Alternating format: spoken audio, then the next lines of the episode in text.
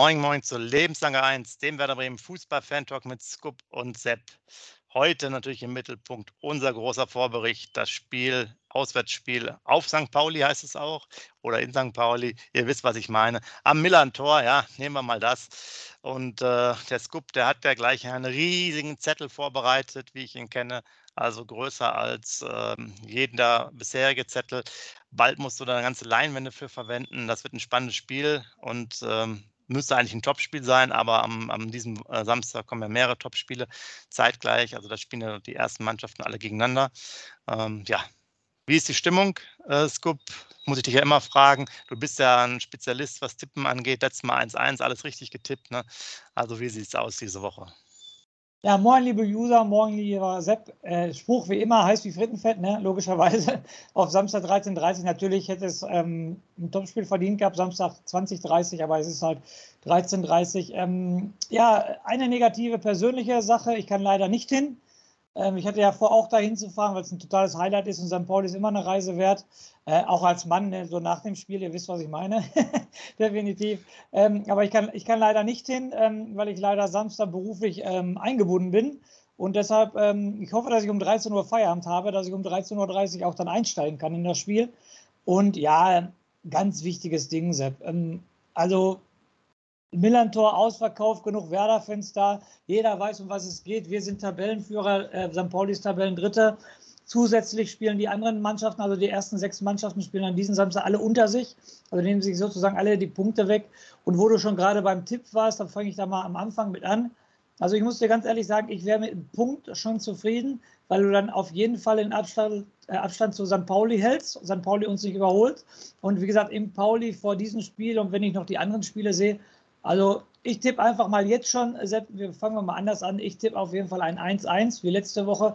Und da wäre ich auch mit dem Formspiel mit zufrieden. Wie sieht es bei dir aus? Wärst du mit Unentschieden auch zufrieden?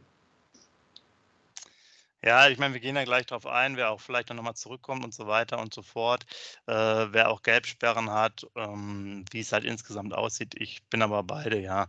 Ich würde auch. Ich wäre jetzt mit dem 2-2 zufrieden. Okay, alles klar. Aber natürlich nicht bitte nach einer 2-0-Führung von Werder, das ist klar, ne? oder auch das 1-1 nicht in der 95. Minute, das Gegentor von St. Pauli. Also 1-1 unentschieden und das wäre in Ordnung. Und ähm, da ich, ähm, Sepp, ich falle einfach mal mit der Tür ins Haus, da ich heute mal einen richtig großen Zettel vorgetragen habe, dann lass uns doch einfach mal schon mal anfangen, wenn du nichts dagegen hast.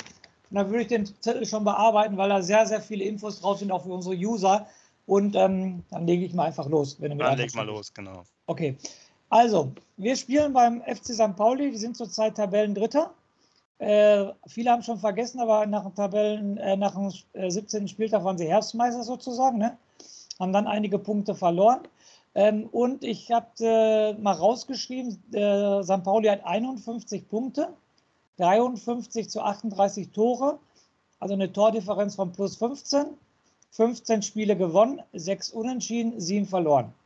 Und was so witzig ist, dann habe ich unsere Bilanz rausgeschrieben. Wir sind also Tabellenführer, haben nicht 51 Punkte, sondern 52 Punkte. Pauli hat ein Torverhältnis von 53 zu 38. Wir haben ein Torverhältnis von 52 zu 37. Also auch plus 15, aber wir haben ein Tor weniger geschossen und ein Tor weniger reingekriegt. Also wir ähneln uns da ganz schön. Und 15 ähm, Siege, 7 Unentschieden, sechs Niederlagen. Wie gesagt, Pauli sechs Unentschieden, sieben, sieben Niederlagen, aber auch 15 Siege. Also wir ähneln uns da ganz schön. Dann ähm, die nächsten Informationen. Ähm, die Heimtabelle. Werder ist zurzeit Sechster in der Heimtabelle. Ähm, haben 26 Punkte geholt, 24 zu 13 Tore, also eine Tordifferenz plus 11 und 26 Punkte. Wir spielen aber am Samstag, und das ist ganz wichtig, bei der besten Heimmannschaft der zweiten Liga. Wir sind also Tabellenführer. Die haben zu Hause 32 Punkte geholt, was natürlich ganz großes Tennis ist. Das ist echt, echt sehr viel. Ne? Richtig gut. Haben zu Hause 32 Tore geschossen, 13 nur reinbekommen, also die Tordifferenz plus, von plus 19. Und äh, wie gesagt, 32 Punkte geholt, 10 Siege, 2 Unentschieden und nur eine einzige Niederlage bisher zu Hause. Und das war ein 0-3 gegen Hannover. Sonst haben die zu Hause, wie gesagt, zehnmal gewonnen und nur zwei Unentschieden. Also da spreche ich schon von einer Heimmacht, muss ich ganz ehrlich sagen. Zu Hause sechs Punkte mehr geholt als wir, acht Tore mehr geschossen als wir. Ähm, das ist schon richtig, richtig gut, muss ich ganz ehrlich sagen. Dann kommen wir aber zur Auswärtsbilanz, Sepp. Wir sind ja die Mannschaft, die reisen muss. Wir waren ja auch wochenlang Tabellenerster in der Auswärtstabelle. Sind wir leider auch nicht mehr. Auch nicht mehr. Nein, in der Auswärtstabelle hat uns Paderborn überholt. Mit dem Sieg beim HSV, bei unserem Erzrivalen, haben die jetzt 28 Punkte und sind Tabellenerster in der Auswärtstabelle und wir sind damit nur noch Tabellenzweite mit 26 Punkten. Haben 28, Dann wird es aber Zeit für uns. Ja, also durch den Sieg können wir natürlich wieder Erster werden. Klar, unentschieden reicht nicht. Durch den Sieg können wir wieder Erster werden. 28 zu 24 Tore auswärts, also die Tordifferenz von plus 4. Also 28 Tore auswärts geschossen, finde ich schon gut. Aber 24 Tore reingekriegt ist schon eine Menge, finde ich und haben davon acht äh, gewonnen, zwei unentschieden und vier Auswärtsspiele verloren. St. Pauli tut jetzt eigentlich nichts zur Sache, aber noch mal kurz zur Info. Ist auswärts Tabellenachter, haben 19 Punkte in Anführungsstrichen nur geholt, also sieben Punkte weniger als wir auswärts. Haben 21 zu 25 Tore, minus vier und fünf Spiele gewonnen, vier unentschieden und sechs verloren. Aber das Entscheidende ist halt, St. Pauli ist echt eine Heimmacht. Und außer das 0-3 gegen Hannover haben sie halt kein Spiel verloren. Worauf ich auch noch drauf eingehen möchte, ist diesmal auf die Torschützenliste, die ich ganz spannend finde. Die steht jetzt auch auf der Statistik drauf. Da führt Simon Terode mit 21 Tore. Aber zweiter ist unser Gegner Guido Burgstaller, der schon 17 Tore hat, mit dem Glanz, Glatzel vom HSV. Die haben beide 17 Tore. Und vierte ist der Hoffmann vom KSC mit 16 Tore und der Marvin Duxch mit 16 Tore. Also wir sind auf dem vierten. Also wenn der Duxch Bock hat, kann er mal schön den Burgstaller auch überholen weil der hat ein Tor mehr. Also Dux zwei Tore schießen, Burgstaller keins, dann haben wir auch schon wieder in der Torschützenliste sind wir dann auch schon vor Pauli. Fand ich eine ganz interessante Sache. Auch natürlich, dass Terode schon wieder 21 Tore geschossen hat. Also wirklich ein Knipser in der zweiten Liga, ne, muss man ganz ehrlich sagen. Ja, der, der weiß auf jeden Fall, wo das, äh, wo das Tor steht. Jetzt muss ich nur noch mal der muss doch schon 17 Tore haben, der Duxch, weil der wurde doch schon im Interview danach gefragt, aber dann ist das eine Tor ist dann noch beim, äh, bei Hannover gewesen. Aber das müsste doch für die Saison dann zählen, ne? Ja, ja, genau, der muss bei 17 stehen. Also okay. da habe ich, ich gerade nochmal. Ich habe mir die Info geholt vom Kicker. Und da okay. steht 16 Tore. Also hier online sehe ich, dass er bei 17 ist, weil er hat 18 Tore als Marke ausgegeben und wurde jetzt im Interview darauf an, angesprochen, dass diese Marke halt fallen könnte. Naja, man muss mal gucken, welche Statistik äh, man glauben soll hier, die alle gefälscht sind. Nehmen wir jetzt mal die 17, aber nichtdestotrotz, das ist ein ja, hartes Duell da vor uns. Ja. Und wo, äh, genau, hast du gerade noch was auf deinem Zettel stehen? Genau, natürlich. Du hast ja gesagt, okay. das ist ein, ein DIN A4-Zettel. Äh, und was ich noch sagen wollte, also Niklas Füllkrug äh, ist siebter in der Torschützenliste mit 14 Tore. Also unser Sturm, wir sind die einzige Mannschaft, die unter den ersten sieben halt äh, zwei Torjäger haben. Ne? Das spricht natürlich auch für Werder Bremen bei den ja, beiden hässlichen Vögeln. So, dann ähm, ganz interessante Personalien. Ich gucke ja mal beim Gegner auf die interessanten Personalien und da komme ich ja nicht am Trainer vorbei. Ne? Der Trainer ist der Timo Schulz, der von 1996 bis 2000 107 Spiele für Werder, für die zweite Mannschaft von Werder gemacht hat und 15 Tore geschossen hat. Also hat die Karriere sozusagen bei Werder 2 begonnen. Ja, Trainerkarriere hat bei ihm begonnen 2011, aber in Pauli, weil er auch seine Karriere beendet hat als aktiver Fußballer bei Pauli. Wurde dann 2011 St. Pauli Co-Trainer in der zweiten Mannschaft. Dann von 2012 bis 2014 war er Co-Trainer bei den Profis. Aber dann wurde er von 2015 bis 2018 in die Jugend runtergebracht. Dann wurde er U17-Trainer bei St. Pauli für drei Jahre. Und dann von 2018 bis 2020 war er U19-Trainer von St. Pauli. Und ab 2020 trainiert er jetzt den Profis von Pauli. Also wie gesagt, Karriere fußballtechnisch begonnen bei Werder 2, aber Trainerkarriere alles St. Pauli. Ne? Hat alles St. Pauli sozusagen alles mitgemacht und auch zwei Jugendmannschaften trainiert. Hat ja auch, glaube ich, nochmal den Vertrag irgendwie vor zwei Monaten oder so verlängert gehabt äh, wenn ich mich recht erinnere, weil die natürlich da auch noch mit planen. Da dachten wir ja eigentlich, wie viele andere Experten, ja. dass Paul ja auch durch ist, die wirklich eine super Hinrunde gespielt haben. Aber die müssen auch ganz schön noch kämpfen äh, und haben sicherlich gegen uns nochmal die Chance, vielleicht selber eigene Schritte zu machen. Sollten sie verlieren gegen uns, was wir natürlich alle hoffen, dann wird es auch für die ganz schön knapp, äh, denn die Konkurrenz schläft ja nicht. Ja, Deshalb, jetzt habe ich aber noch, wie gesagt, letztes Mal habe ich es ja vergessen, Sepp, da muss ich natürlich heute definitiv darauf hinweisen. Unsere Lieblingsstatistik, die letzten fünf Spiele. Und da spiegelt es sich wieder, was ich bei Tabellenplatz gesagt habe. Aus den letzten fünf Spielen hat Werder zehn Punkte geholt und St. Pauli auch zehn Punkte geholt. Also es spricht irgendwie viel nach einem Unentschieden, wie jetzt auch die Statistiken hörst und so weiter und so fort. Ne? Wir tun uns da bei vielen Sachen gleich. Okay, wir haben acht zu sechs Tore geschossen in den letzten fünf Spielen und Pauli hat auch acht geschossen, aber nur vier reingekriegt. Also wieder sehr viele Parallelen wieder dazu. Und insgesamt haben wir 33 Spiele gegen St. Pauli bestritten, 20 gewonnen sieben Unentschieden, sechs verloren, 60 zu 32 Tore. Also da ist die Bilanz schon richtig pro Werder, denn da sind wir weit vorne. Und das letzte Duell war halt der zwölfte Spieltag in der Hinrunde, das 1-1 im Weserstadion. Ähm, der Duxch machte das 1-0 in der 72, äh, 62. Minute und der Becker von St. Pauli in der 67. das 1-1. Und sonst zusammenfassend kann ich nochmal sagen, für den großen Zettel, also sehr, sehr viel Parallelen. Und ich glaube, mit unserem Unentschieden-Tipp liegen wir da gar nicht falsch hört sie danach an. Ähm, kann man, glaube ich, bei solchen Spielen immer, immer tippen, wenn da die der Gegebenheiten so sind, wie du das gerade auch schon geschrieben hast. Dazu noch eine kleine Anekdote, weil wir vorhin Marvin Dux hatten als Thema. Der hat seine letzte gelbe Karte wann bekommen? Genau. Weiß Bescheid, wer jetzt äh, beim nächsten Spieltag schon mal fehlt, denn diesmal wird er seine fünfte dann bekommen am Wochenende. So ist das halt im Gesetz des Fußballs wird auch eine Blöde sein, aber wir können es halt nicht ändern. Das, äh, da gibt es ja immer so Frequenzen, die sich wiederholen. Und das ist eigentlich für mich die logische Konsequenz, als ich da davon gehört habe. Äh, und er hat jetzt dann, ja, ich muss überlegen, keine Ahnung, ausgerechnet 15 Spieltage oder so gefühlt gar keine gelbe Karte bekommen. Meinte wohl selber, hätte alle vier wegen Meckern bekommen. Der wird dann jetzt am Wochenende eine bekommen. Vielleicht nicht wegen Meckern, aber wegen irgendwas. Aber du hast, ähm, das Interview war ja sehr interessant, das habe ich mir angeguckt bei der Deichstube, wo er auch über seinen Ex-Verein Hannover gesprochen hat, über seinen Ex-Verein St. Pauli gesprochen hat.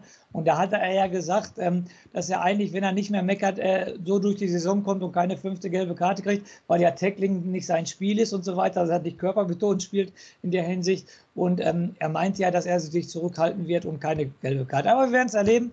aber du, halt, du weißt doch, wie der Fußball ist. ist ja, Normalerweise ist es so, ja, ist so. Muss Wahrscheinlich zieht er noch nach einem, oder er zieht nach einem Siegtor vor, vor, vor lauter Freude sein Trikot aus und hat auch die fünfte gelbe Karte. Oder ja, selbst wenn er jetzt, äh, sagen wir mal, also ähm, jemand unabsichtlich da, da ein Bein stellt oder so, was er halt gar nicht wollte, sondern weil halt sein eigener Laufweg irgendwie Kucks war und der lief dann da rein, der Spieler, und es war gar keine Absicht, der kriegt, dann, der kriegt einfach einen. Ja, wahrscheinlich also ist das so. Ich gehe da mal von aus und haben wir das Thema nämlich da auch äh, erledigt. Wir haben natürlich auch viel vergessen, ähm, bedingt dadurch, dass manchmal auch ein bisschen wenig Zeit ist. Ich bin zum Beispiel jetzt gerade eben auch noch ein paar Tage nicht zu Hause, sondern im Urlaub. Und da haben wir zum Beispiel beim letzten Mal bei der Aufnahme Romano Schmid vergessen mit der Vertragsverlängerung damals schon. Ne? Und mittlerweile gibt es doch die auch noch von Ehren Dingchi. Ähm, ich glaube, da sind wir zumindest hier immer etwas durcheinander gekommen. Was jetzt Instagram angeht, wenn ihr das äh, habt, dann seht ihr natürlich da die Information. Äh, beides gut. Bei Schmidt gibt es eine Ausstiegsklausel, was man so gehört hat, im hohen äh, einstelligen Bereich, vielleicht auch zweistellig, knapp 8 bis 10 Millionen.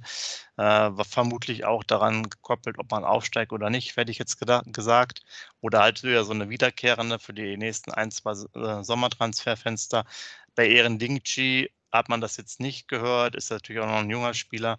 Ich persönlich gehe immer noch davon aus, dass zumindest von Spielerseite, so wie wir auch gehört haben, da aus, unserer, aus unseren Quellen ähm, eine Laie bevorzugt ist, auch wenn Clemens Fritz gesagt hat, ähm, Werder möchte ihn nicht verleihen. Äh, aber es ist halt ein offener Punkt, wie man damit umgehen kann. Er braucht Spielpraxis, hat, glaube ich, jeder gesehen. Und äh, für einen Spieler wäre es sicherlich gut, eine Saison woanders nochmal äh, zu spielen.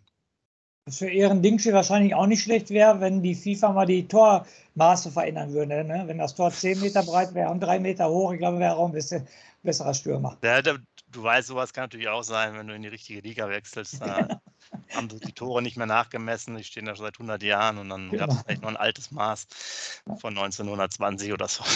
ja, genau. Genau, was ist noch äh, passiert? Jetzt, jetzt muss ich doch nochmal ein äh, journalistisches Highlight äh, euch, euch sagen, wo ein riesen Bohai schon war. Äh, ihr wisst ja, die Deichstube ist ja mehr oder weniger die, ähm, ja, die Handlanger-Zeitung von Werder. Und da wurde ja dann äh, groß angepriesen, dass er die erste Neuverpflichtung mit dem Dikini, Dikeni äh, Salifo von Augsburg am 18-jährigen Sechser gekommen ist.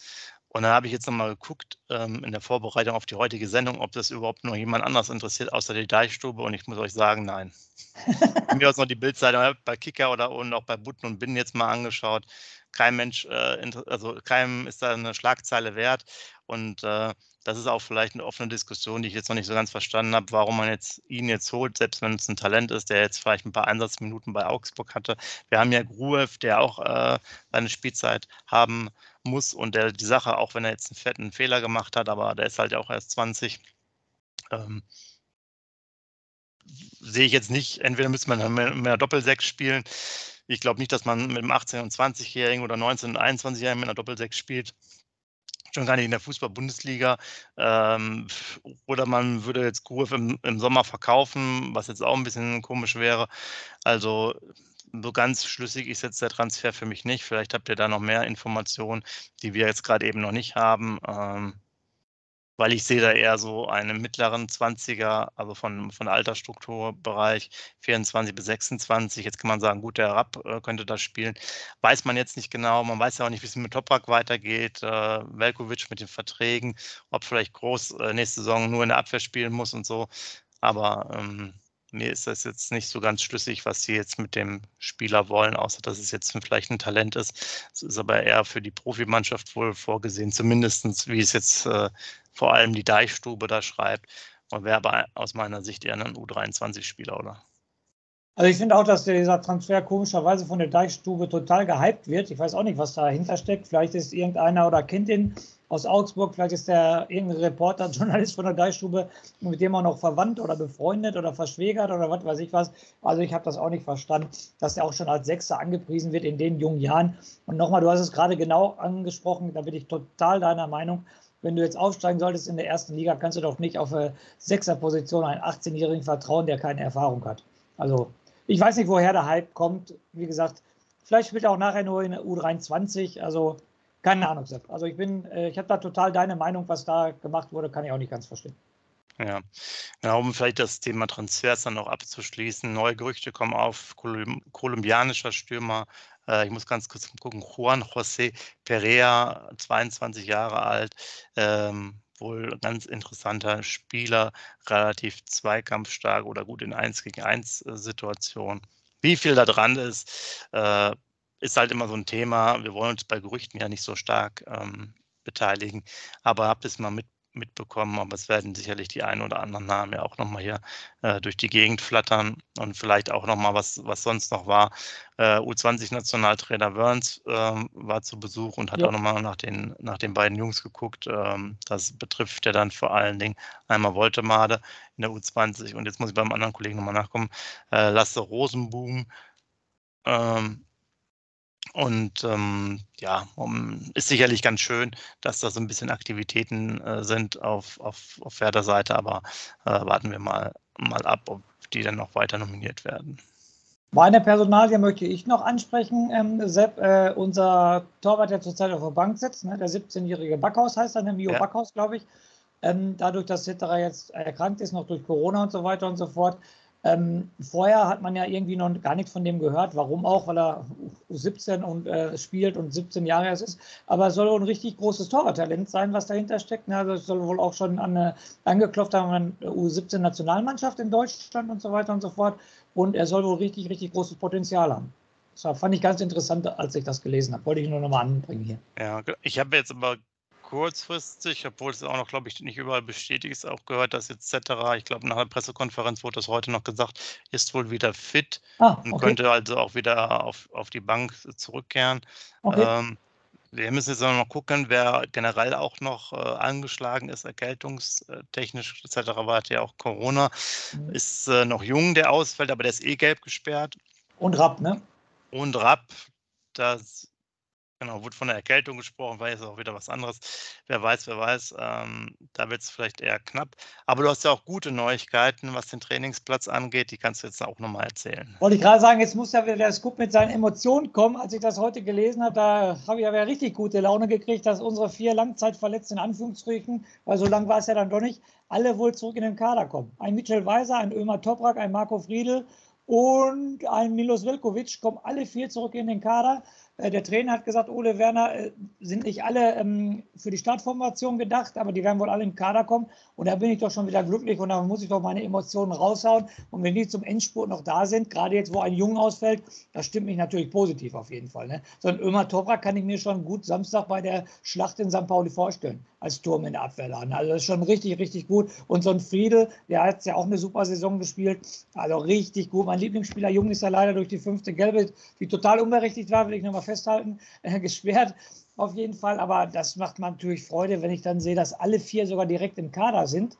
Also, dass sie auch, ich habe noch irgendwo im Nebensatz gelesen, dass sie auch sehr überrascht sind, ähm, wie schnell die alle genesen sind. Und da muss ich ja ganz, ganz ehrlich wieder sagen, Sepp, als ich diesen Satz gelesen habe, da habe ich natürlich wieder 27 Fragezeichen im Kopf gehabt, weil zu schnell genesen, du weißt, wie das bei Werder ist, nicht, dass die in zwei Wochen, drei schon wieder ausfallen, weil die zu früh gespielt haben. Weil das hatten wir ja in der Vergangenheit total oft. Ne?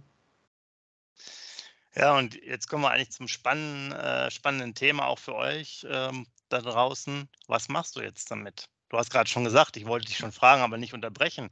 Toprak für dich fällt in der Brandung, der muss schon spielen. Ja, oh, also wenn, also meiner Meinung nach musst du ein Toprak auch als Trainersicht, wenn er spielt, von Anfang an. Weil zum Einwechseln, hm, weiß ich nicht. Nein, die Formation muss ja stehen. Und nochmal, wir haben immer davon gesprochen, dass unsere durchgewürfelte Abwehr habe ich ja letztes Mal groß angesprochen, äh, nie groß Probleme hat. Aber warum? Darmstadt zehn Leute und Sandhausen hat sich noch hinten reingestellt. In St. Pauli, da brennt sofort. Da ist ein Guido Burgstaller mit 17 Tore, ich habe es gerade gesagt. Dann ist der Mittelfeldspieler der Agile, der, der richtig Power machen wird. Und wenn, meine persönliche Meinung, ein Torwart musst du nicht nachher bringen. Ein Torwart musst du von Anfang an bringen. Auch ein Hinweis für den Gegner. Unser Kapitän ist wieder da, fällt in der Brandung. Und Sepp, der muss definitiv von Anfang an spielen. Den setze ich nicht auf die Bank. Dann kann ich ihn auch auf die Tribüne setzen. Das ist meine persönliche Meinung. Was mit den anderen beiden? Ja, ich würde sie gerne sehen, Friedle und Velkovic. Ne, Velkovic soll ja die in Anführungsstrichen leichteste Verletzung gehabt mhm. haben. Also da steht auch überall, dass der fit ist. Also der wird spielen. Und Friedel möchte ich gerne sehen, nur da weiß ich halt nicht, wie fit der halt ist. Also für mich wäre optimal Friedel, Toprak, Velkovic. Das wäre mein Traum, die Dreier, Dreierkette. Und Wenn er aussetzt, ja, genau. Wenn er auswärts auch mit dieser Dreierkette spielt, dann auf jeden Fall. Und ähm, Agu, und, Agu soll ja auch so gut wie fit sein, ne? da steht ja auch gar nichts. Ähm, im, dann hast du halt Agu und Weiser und unser Manuel Melbom muss dann halt wieder auf der Bank, ne? logischerweise. Ja, weil ich überlege jetzt auch gerade, aber du könntest es eigentlich dann ja so machen, wenn die, die waren jetzt ja beim Mannschaftstraining auch am Mittwoch mit Abschluss dabei. Genau. Jetzt am Donnerstag ja auch, die Pressekonferenz war ja dann heute Nachmittag. Ähm, wenn die Belastung dann passt, müssten die ja, wahrscheinlich alles spielen, dann kannst du den Groß wieder ganz normal nach vorne ziehen. Genau. Du wirst, also eigentlich gehst du dann wieder auf die, also der wird wahrscheinlich mit der alten Formation spielen, weil äh, ich meine, der Vorteil ist, sie sind schon vom Automatismus, auch wenn sie jetzt zwei, drei Wochen draußen waren, sind sie ja schon eingespielt, hätte ich jetzt gesagt. Oder? Also, die kriegen es ja, die kriegen es ja schon schnell wieder hin. Die sind ja auch erfahrene Leute. Ja, also die kriegen es, also ein Velkovic ja. und ein Toprak und ein Friedel mache ich mir wenig Sorgen, dass da irgendwas die, die stoppen könnte. Die haben die Erfahrung, die haben wochenlang so gespielt, auch wenn sie jetzt Pause hatten, aber da mache ich mir gar keine Sorgen. Einzige äh, Formation ist halt Jung, dass Jung halt nicht spielt, der sonst immer gespielt hat. Ne? Da ist halt was anderes. Da muss er Aber da packst du den Agu auf der linken Seite, ja. wie gesagt, und den Weiser dann höchstwahrscheinlich auf der rechten Seite. Dann hast du den Groß, ja, wer spielt denn neben Groß dann? Oder wer spielt noch mit im, im Mittelfeld? Ja, aber dann ist für mich, du spielst ganz, also Nee, du hast recht. Äh, ich habe jetzt gerade, glaube ich, gesagt, so wie damals stimmt ja nicht, Jung fehlt, genau. hast du es ja angesprochen. Dann ist eigentlich nur die einzige, das einzige Thema, dass Agu für Jung spielt. Ja, weil, also, äh, klar, der ist ein bisschen verschenkt auf links, der Agu, aber hat jetzt die letzten äh, paar Wochen ja auch schon gespielt, damit Mbom rechts spielen kann. Also dann, äh, ja, der wird Bittenkurt wieder spielen lassen, weil Niklas Schmidt hat mich ja auch, dich sicherlich auch im Stadion nicht so wirklich überzeugt. Also wird er wird das, wird das Sachen ja sozusagen dieses Emotionsspiel, kann man ja auch so sehen. Wie in äh, Hamburg, wie beim HSV halt, ne? Ist ja so ein Spiel. Wie beim HSV, genau. Und vorne Duxch und Füllkrug. Ja. Genau. Obwohl ich ja ganz ehrlich sagen muss, äh, Leo sprechen wir, glaube ich, schon in letzter Zeit jedes Mal in unserem Podcast an. Ähm, alte Zicke, ne? Wie gesagt, der wollte schon, habe ich ja erzählt, was er im Stadion gemacht ja, hat. Ja, genau. Mal Bericht in der Bildzeitung, also wurde darüber nochmal geschrieben, dass der ähm, Teammanager ihn aufgehalten hat, dass er nicht in die Katakomben gehen sollte und so weiter. Und also, wie gesagt, er ist so ein Leader, er ist so ein gute Laune-Typ, er ist auch so ein Wühler in fremden Stadien. Ich glaube, den Vorteil, den er hat, ist, dass wir in Hamburg spielen, dass du halt so einen arschigen Typ auf dem Platz brauchst, deshalb wird der Ole Werner hinauf. Ich glaube, zu Hause im Weserstadion weiß ich nicht, ob er definitiv von der Wand gespielt hat. Und ich muss dir ganz ehrlich sagen, die Zickerei ist mir voll gegen den Strich gegangen von ihm. Er ist so ein erfahrener Mann, 28 Jahre, wie gesagt, Dortmund gespielt, Cottbus gespielt, Köln mit Köln so eine in die Europa League gekommen, hat eine super Saison mit denen gespielt. Ey, muss ich da so zickig sein? Muss ich da so den Fokus auf mich lenken? Ich bin jetzt beleidigt, ich gehe jetzt in eine Kabine. Entschuldigung, dass ich gerade ein bisschen übertreibe. Aber das, er hat keine Scorerpunkte, er schießt keine Tore mehr. Wir reden seit Wochen, dass er immer unter seinen Leistungsmöglichkeiten ist und dann zickt er noch so rum. Also der nur wegen seiner Mentalität wird er in Pauli spielen. Nicht aus, hört sich ganz blöd an, aber der wird nicht aus sportlichen Gründen in St. Pauli spielen obwohl das jetzt natürlich eine schöne Plattitüde ist, die ich jetzt hier raushaue, nicht aus sportlichen Gründen. Da fragen sich viele User, was er denn jetzt? Aber er ist nur, weil er der Mentalitätsspieler ist. Und deshalb spielt er Samstag. Sonst würde er, glaube ich, nie von der Wand spielen. Und ich könnte über dieses Thema noch fünf, fünf Stunden weiterreden, weil ich kann als erfahrener Profi nicht so eine Zicke sein. Tut mir leid. Tja, äh, haben wir ja schon auch mal ein bisschen, ein bisschen angerissen. Glaube ich, jemand, der großes Talent theoretisch hatte, äh, ähm, ja, hatte, muss man ja sagen, weil ich jetzt über Talent gesprochen habe, ähm, das aber dann auch nicht ähm, auf den Platz gebracht hast, was der Cottbus angesprochen in Dortmund, dann auch als 19-, 20-Jährige gekommen. Und irgendwann reicht es halt ähm, dann nicht. Und wenn du dich, dich mal so bei den Forenbeiträgen umhörst, was Bittenkurt angeht, da sagen alle, okay, falls, der, falls wir den noch loswerden, ist das keine Schwächung. Also so ist schon der Tenor bei den meisten. Da gibt es ganz wenige, die jetzt noch irgendwas Positives sagen. Und du hast ja schon gerade ein paar Punkte genannt. Der lebt halt stark von seinem Namen aktuell noch. Ähm, und sicherlich von der Altersstruktur her äh, nicht uninteressant, gerade für uns, für unseren Kader in der Durchmischung, aber von den Leistungen her, ja. Ich würde ihn jetzt auch nicht so sehen, dass das jemand ist, der durch, durchweg in die äh, in die erste Elf da gehört. Jetzt kannst du natürlich so ein bisschen sagen, von der Position her, ne, wen stellst du sonst dahin? Wie gesagt, Niklas Schmidt hat es jetzt auch nicht gezeigt. Äh, und andere auf dieser Halbposition sind halt dann schwierig. Wenn du zum Beispiel, der jetzt auch eigentlich ganz ordentlich gespielt hat, die letzten paar Spiele, sieht man da eher nicht auf der Position. Da fehlt für, das war ja eigentlich die Überlegung, genau, jetzt komme ich wieder auf einen alten Punkt. Ich hätte ja, glaube ich, vor den ganzen Verletzten gerne mal gewusst, wie Weiser etwas weiter vorne agiert hätte. Weil mhm. da hatten wir dann Jungen, da hätten wir Agu ganz normal auf der, auf der rechten Seite spielen können, wo er auch da besser positioniert ist, oder zumindest bessere Spiele gemacht hat. Und dann hätte er, der, der Weiser hätte vielleicht mit Romano Schmid das gemacht. Das wäre vielleicht echt mit der Form von Weiser eine interessante Variante geworden. Vielleicht sehen wir so diese Saison nochmal, aber das wäre was. Und da wäre ich auch, wenn er jetzt nochmal ein paar gute Spiele macht, der Weiser, ähm, da wurde ja schon gesagt, dass Leverkusen wenig Interesse hat. Um den würde ich mich durchaus nochmal bemühen. Der hat es ja. ja. doch gemacht. Ähm, den würde ich jetzt nicht so einfach äh, ziehen lassen. Und der ist ja auch vielleicht jetzt jemand, der hat ja, glaube ich, die einen oder anderen Großverträge gemacht. Muss man mal gucken, wie, wie, wie krass der ist da mit der Kohle, ob er die äh, alle schon verballert hat oder nicht.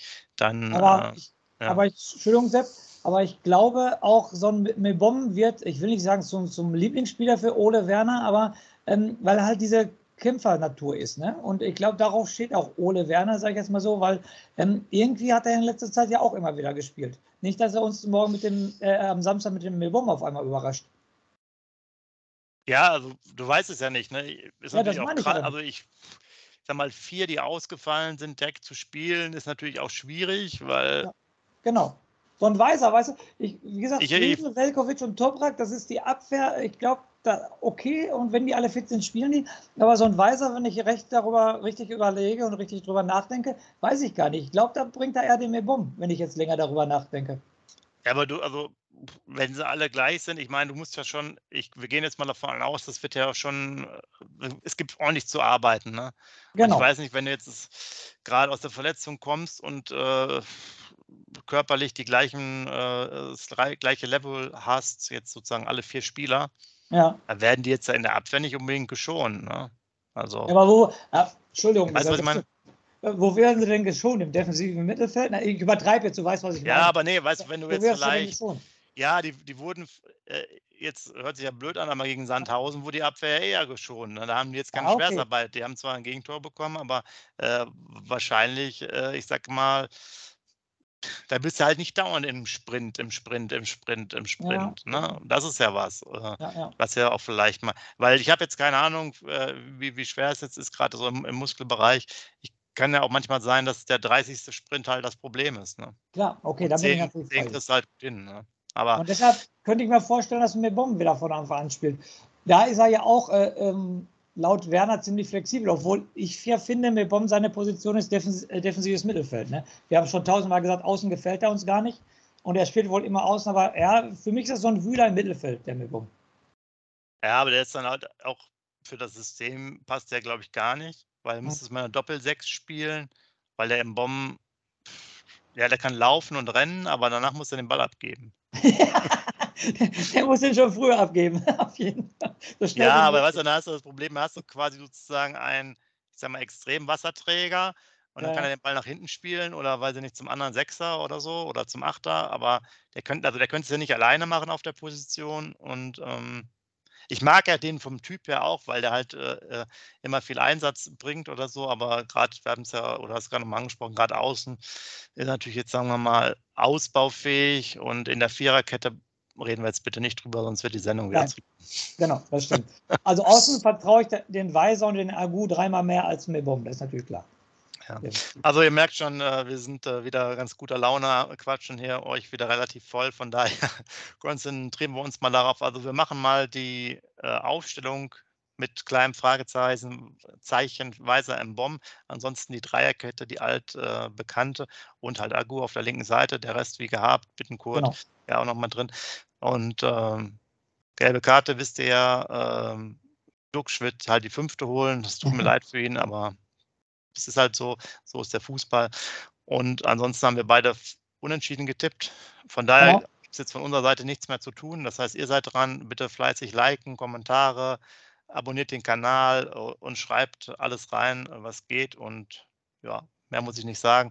Euch auf jeden Fall ein, ja, ein schönes Wochenende demnächst. Und äh, ein gutes Spiel ist ja ein Kracher-Match, keine Frage. Und äh, dann hören wir uns quasi wieder zum Nachbericht. Und dann wollen wir uns mal weiterhin freuen, dass das Grinsen bei uns hier im Gesicht noch bleibt. Und der Scoop, der schmeißt euch jetzt raus. Macht's gut. Wie immer schmeiße ich euch raus. Ähm, Punkt 1 hoffe ich mal, dass Leo Wittenkurt äh, unsere Sendung guckt, ne? weil wir haben ihn jetzt oft genug kritisiert und so weiter und so fort. Und ähm, er sollte uns sich das mal angucken jetzt und vielleicht bringt er seine Leistung, macht dann Samstag das entscheidende Tor, dann werden wir auch wieder positiv über ihn reden.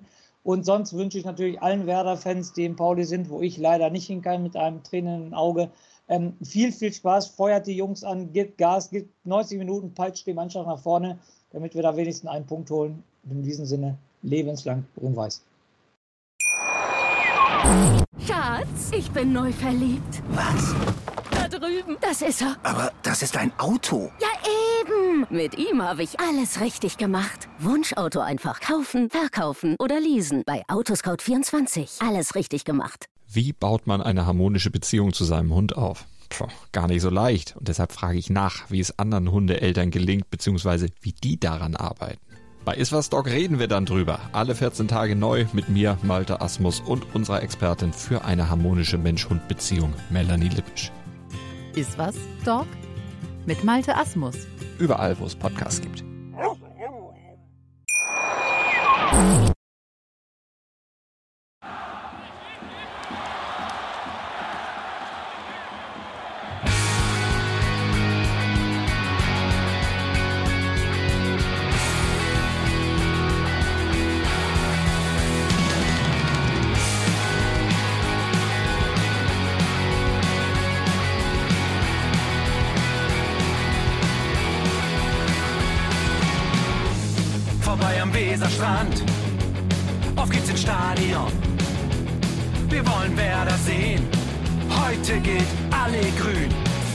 Schal, Bremer Bier. Die Ostkurve vibriert. Das wir auf dem Trikot. Werder, wir stehen hinter dir.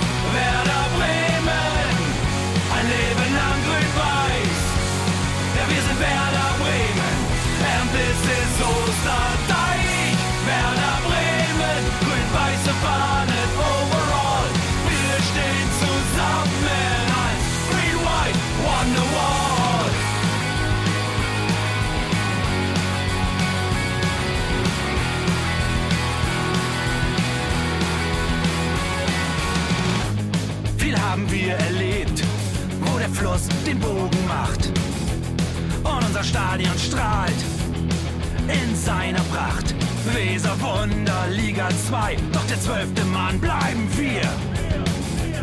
Ein W auf jedem Schal, Werder, wir stehen hinter dir.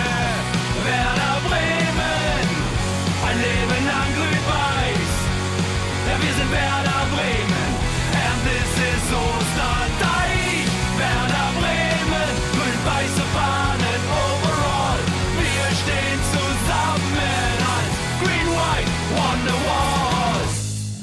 die Weser fließt, weht ein besonderer Wind durch unser Haus. Egal ob jung, ob alt, wir stehen zu Werder Bremen und das hört nie auf. Meisterschaften und Pokal, das Double 2004. Auf geht's zu neuen Wundern. Werder, wir stehen hinter dir. Werder Bremen, ein Leben lang grün-weiß. Ja, wir sind Werder Bremen,